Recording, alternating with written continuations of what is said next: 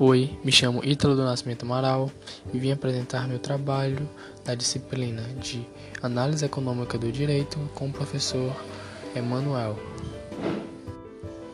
Benjamin Miranda Tabak foi pesquisador, doutor em Economia e consultor legislativo do Senado Federal na área de Economia. É, nesse texto, ele cita ideias e relata sobre o que seria a análise econômica do direito. Assim, argumenta sobre seu impacto para avaliação de proposições legislativas e a aplicação da teoria econômica para examinar as leis, instituições legais e políticas públicas, com o intuito de sempre maximizar o bem-estar social. Dessa forma, Tabak argumenta por meio de fatos que a análise econômica do direito busca responder perguntas primordiais, tais como: quais seriam os efeitos das regras jurídicas sobre a decisão dos agentes? Os efeitos a qual são causados é desejado? Então, nesse viés, que é usar, que é usar as ferramentas propostas na análise econômica do direito para responder essas indagações que são impostas. Nesse contexto, é válido ressaltar de que os agentes partem da premissa racional e sempre buscam olhar para o futuro quando for tomar decisões, dessa forma levando em consideração seus custos e benefícios privados. Desse modo, com o objetivo de maximizar seus benefícios incorrendo do menor custo possível. Assim, esses benefícios e custos adicionais são denominados benefícios e custos marginais. Portanto, advém a regra de ouro, de que os custos marginais devem se igualar aos benefícios marginais, com o fito de que se encontre o equilíbrio. Para que sempre esteja em constante conciliação, esta regra vale para os consumidores, trabalhadores, empresas e agentes econômicos em geral. Entretanto, esse comportamento maximizador faz emergir algumas questões dentro das políticas sociais e normas legais. Dessa forma, quando os agentes avaliam seus custos e benefícios privados, os agentes podem acabar ignorando eventuais externalidades que podem ser negativas para a sociedade, afetando seu bem-estar social.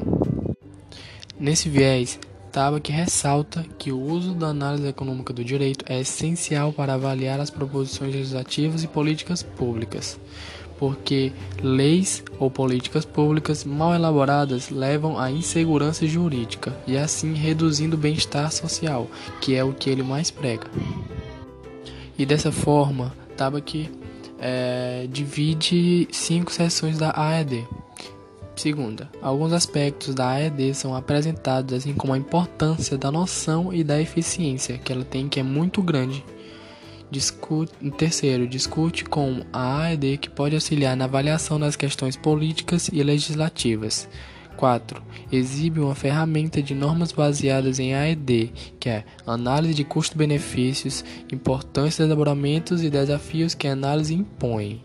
5. Introduz alguns aspectos da análise econômica do direito comportamental e os experimentos randomizados controlados, explicando a sua relevância para o desenho de normas legais e políticas públicas.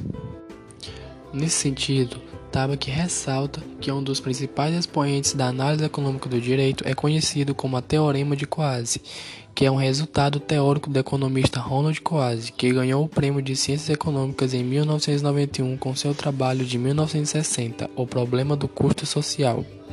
Assim, o enunciado do teorema diz que existem direitos de propriedade bem definidos, o que permite os agentes trocarem, o que não, e não existem custos de transação e solução de uma barganha é ótima, independente da alocação inicial de recursos. Dessa forma, esse teorema sustenta que as externalidades, como por exemplo a contaminação de um rio, não provocam a alocação imperfeita de recursos, desde que os custos de transação para elaboração de contratos e negociações de acordos sejam nulos e os direitos de propriedade bem definidos e respeitados. Ademais, as ideias de Quase influenciaram toda uma geração de pensadores nas áreas do direito e da economia. Nesse sentido, os custos de transação passam a desempenhar um papel importante na avaliação das leis e políticas. Além disso, cabe ressaltar que ele destaca também o conceito mais geral de eficiência é a eficiência de Kaldor-Hicks, que é definido como a confrontação dos benefícios e custos sociais de determinada norma. Dessa forma, a introdução de algumas normas jurídicas gera benefícios para alguns agentes e custos para os outros. Caso o benefício total seja maior que o custo total da introdução de tal norma, esse é eficiente no sentido de Caldor-Hicks. Assim, a noção de eficiência está intrinsecamente ligada à maximização de bem-estar social. Ademais, ele deixa bem claro que é possível utilizar a AED para analisar proposições legislativas e políticas públicas, caso elas aumentem o bem-estar e promovam a eficiência, e dessa forma ela será adotada pela sociedade.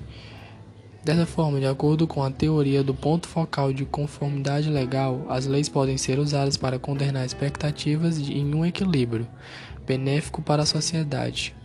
Assim, a lei pode ser vista como uma ferramenta para facilitar a cooperação dos indivíduos em uma norma da sociedade, com o intuito de influenciar os agentes, assim construindo um ponto focal. E assim, Tabak afirma que a AED é muito importante para a sociedade, para para que possamos estar no bem social. E ele deixa bem claro também que é muito importante realizar uma análise de custo-benefício para, para avaliar diferentes atos normativos para que o melhor custo-benefício seja efetivamente introduzida. Dessa forma, é, levando o bem-estar para a sociedade.